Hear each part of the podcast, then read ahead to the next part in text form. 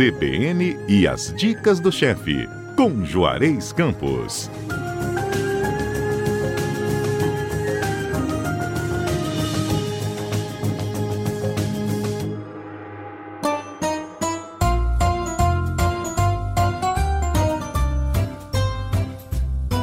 Bom dia, chefe Juarez. Bom dia. Saudade de você.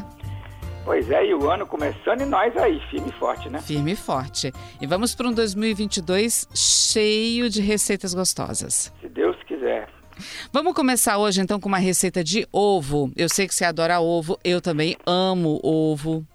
É, o, o que acontece? Eu sempre falo aqui, o ovo é o segundo alimento mais completo do mundo, ele só perde para o leite materno. Né? Uhum. O ovo é barato em relação às outras proteínas. E tem um outro detalhe importante: o ovo tem. Você pode fazer mil coisas com ovo.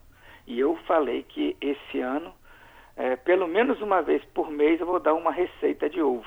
Né? Uhum. E a primeira vai ser uma receita toscana, que na verdade ela é toscana, mas ela é dada na Espanha também. É uma, é uma fritada, que em italiano seria fritata, né? Okay. Mas ela pode ser vários países aqui. É como se fosse um omelete aberto. Certo. E os ingredientes para duas porções são uma cebola, quatro colheres de, de sopa de ervilha, aquela ervilha fresca, uhum. congelada, uma cebolinha verde, laminada fininho, duas fatias de presunto, também picadinhas, 100 gramas de queijo mussarela, quatro ovos, sal a gosto. A gente pré-aquece o forno a 180 graus, tritura a cebola, né? corta a cebola, rala a abobrinha ou lamina, tanto faz. Eu gosto às vezes de laminar ela fininha, né? E picar o presunto e o queijo, como nós já falamos. Em um recipiente de mistura os ovos, junta a cebola, a abobrinha, o queijo, o presunto e as ervilhas. Ajusta o sal, quem gosta de pimenta do reino pode colocar, mistura tudo, passa um pouco de óleo numa forma, então de 16 centímetros de diâmetro, coloca a mistura na forma e leva ao forno aproximadamente de 20 a 30 minutos até que esteja cozido. Lógico que isso pode ser feito numa frigideira. Uhum. Né? Numa frigideira eu faria um pouquinho diferente. Eu refogaria um pouco da cebola, deixaria a cebola murchar, e a abobrinha também, tá? Um, azeite, um, um azeite. Deixa murchar bem, aí eu temperaria, deixava esfriar, misturava à parte os ovos com presunto, com queijo, com as ervilhas, com a abobrinha, né? E poderia colocar salsa e cebolinha ou qualquer erva que você quiser. E faria como os espanhóis. Os italianos preferem fazer no forno.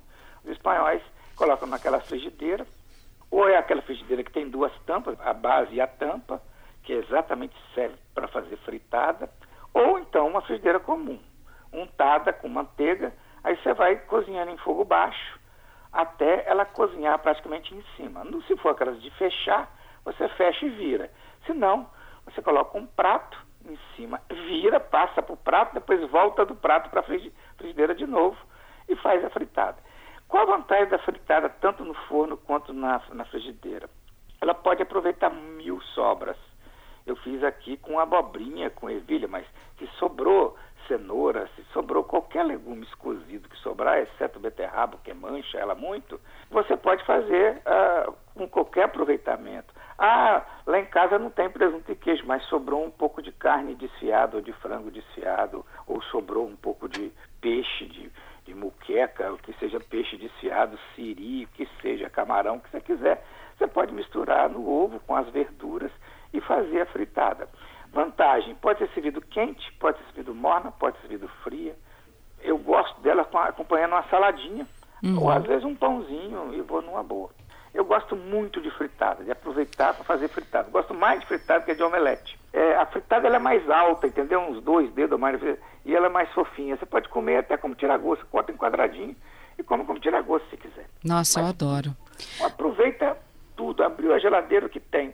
Já fiz fritada de sardinha de lata, com tudo que eu tinha na geladeira, soba de palmito, e dá para você se divertir e fazer até os alemães fazem fritada até com, com, um monte de embutidos, aí assim vai. Agora deixa eu te perguntar uma coisa, só para reforçar para o nosso ouvinte, quando você deu a lista de ingredientes, a abobrinha é uma abobrinha inteira, né? É uma abobrinha inteira. Tá. Geralmente é uma abobrinha média, né? Uhum. E é, eu gosto muito daquela abobrinha verde listadinha.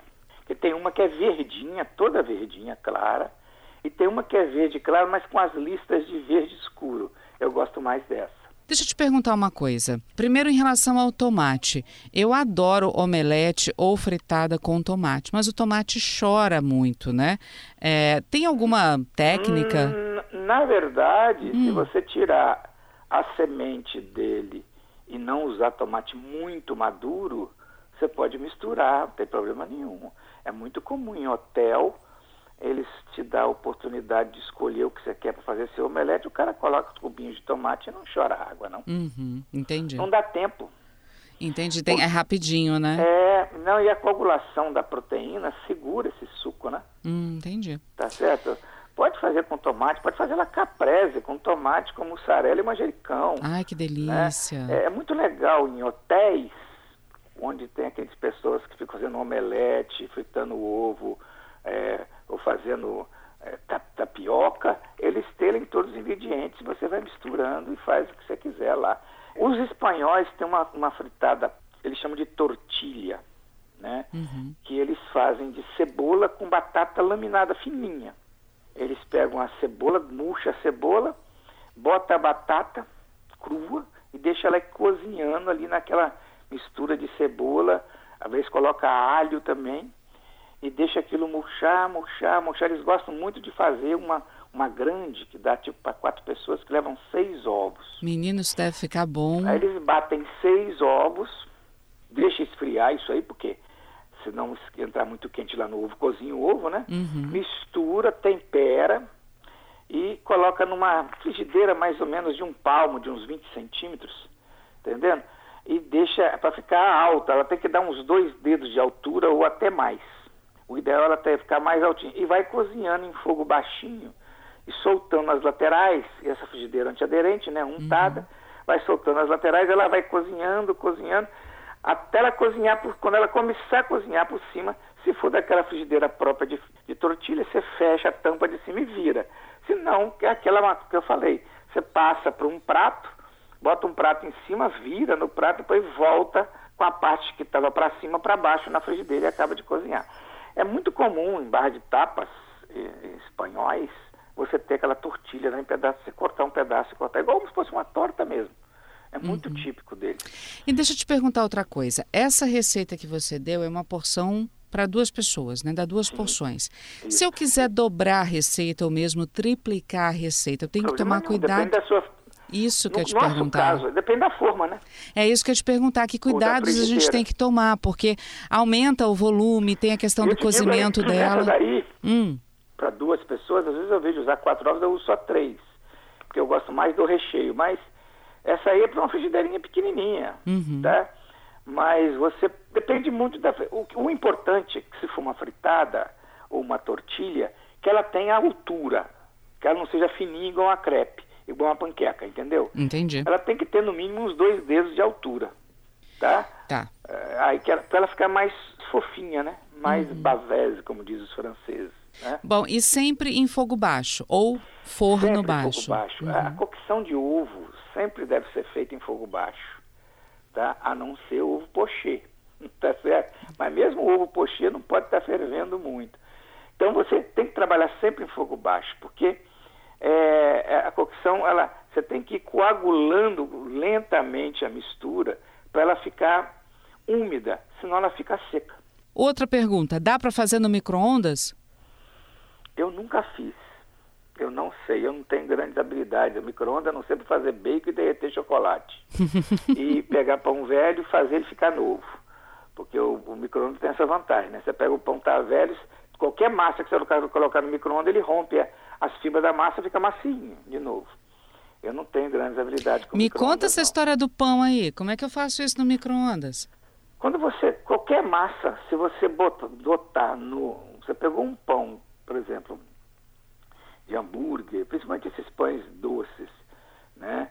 E o pão de sal mesmo, se você quiser é, que ele está muito, às vezes está mais, mais firme, foi de, tem dois, três dias. Uhum. Você bota no micro-ondas 30 segundos, ele amolece todinho. É mesmo? É porque o micro-ondas cozinha de dentro para fora e rompe as fibras do, do, do glúten todinha. Rapaz, eu não sabia Então, disso. Eu já é. soube que se você borrifar um pouquinho de água e botar no forno convencional, você consegue também dar uma, uma, dar uma vida, né, pro Você pão. Dá crocância. Dá também no pão de sal, né? No pão de sal, isso no pão No pão de francês. sal, é. Pão francês. Olha. Tanto que você pode guardar pão francês, você pode guardar pão italiano, você pode guardar é, pão ciabatta congelado e você tirar. Mas aí eu não recomendo colocar no micro-ondas. Uhum. Porque vai dar maciez, vai ficar macio, mas não vai, mas não vai ficar crocante. O micro-ondas não dá crocância, ele amacia. Por isso que ele é bom para recuperar um pão de hambúrguer, por exemplo, que não precisa ser crocante, entendeu? Entendi. um bom pão de cachorro quente. Agora, um pão de sal, ele vai amolecer ele todinho. Então, para dar crocância, você dá uma umidade e até mesmo os, os padeiros, quando fazem pão, precisa ter umidade para dar aquela crocância, né? Uhum. Então, você pega e bota no forno um pão congelado. Você pode botar congelado. Hoje em dia, você pega... tem uma, uma grande empresa aí que faz hambúrguer, tem é, nos shoppings todos, que o, o pão de hambúrguer dele é de sal. E Adoro. você, em vez de ser aquele pão de hambúrguer normal, você Uhum. compra ele congelado da- lá no- na lanchonete, no, no- no restaurante. Quando leva para casa, num forno a 190 graus, você deixa ele 8 minutos. Ele fica. Como 8 a 10 minutos é como se ele acabasse de sair do forno. Olha só, Juarez. Que É, muito delícia. Tá vendo, gente? Vocês aprenderam a fazer a fritada e ainda aprenderam a recuperar o pão para comer com a fritada, se você quiser. É, a que eu gosto de fritada é que ela junta duas coisas que eu gosto muito, que é o ovo e é aproveitamento de qualquer sobra. Uhum. né? E para um lanche no fim de tarde, as pessoas hoje não têm jantado tanto, eles almoçam, mas, ou então chegou da praia com fome, é um negócio muito prático, né? Ovo é muito prático de um modo geral, né? É verdade. Juarez, muito obrigada mais uma vez. Temos duas, três, quatro receitas em uma, como sempre. Para quem pegou no meio do caminho, não tem problema. Vai estar tudo daqui a pouquinho no nosso site, cbnvitoria.com.br. Mas essa conversa gostosa, além do site, vai estar onde, Juarez? No nosso podcast, que oh, gostoso. Juarez, um ótimo final de semana para você. Até sábado que você vem. também, vamos nós. Vamos, Vamos nós nós. 2022, vamos arrebentar com esse vírus de vez. É isso aí. Obrigada, Juarez. Você sabe que nós só temos Ah. um jeito de arrebentar com esse vírus de vez. Todo mundo vacinado. Vacinando. É isso aí. Obrigada, querido. Um beijo. Outro.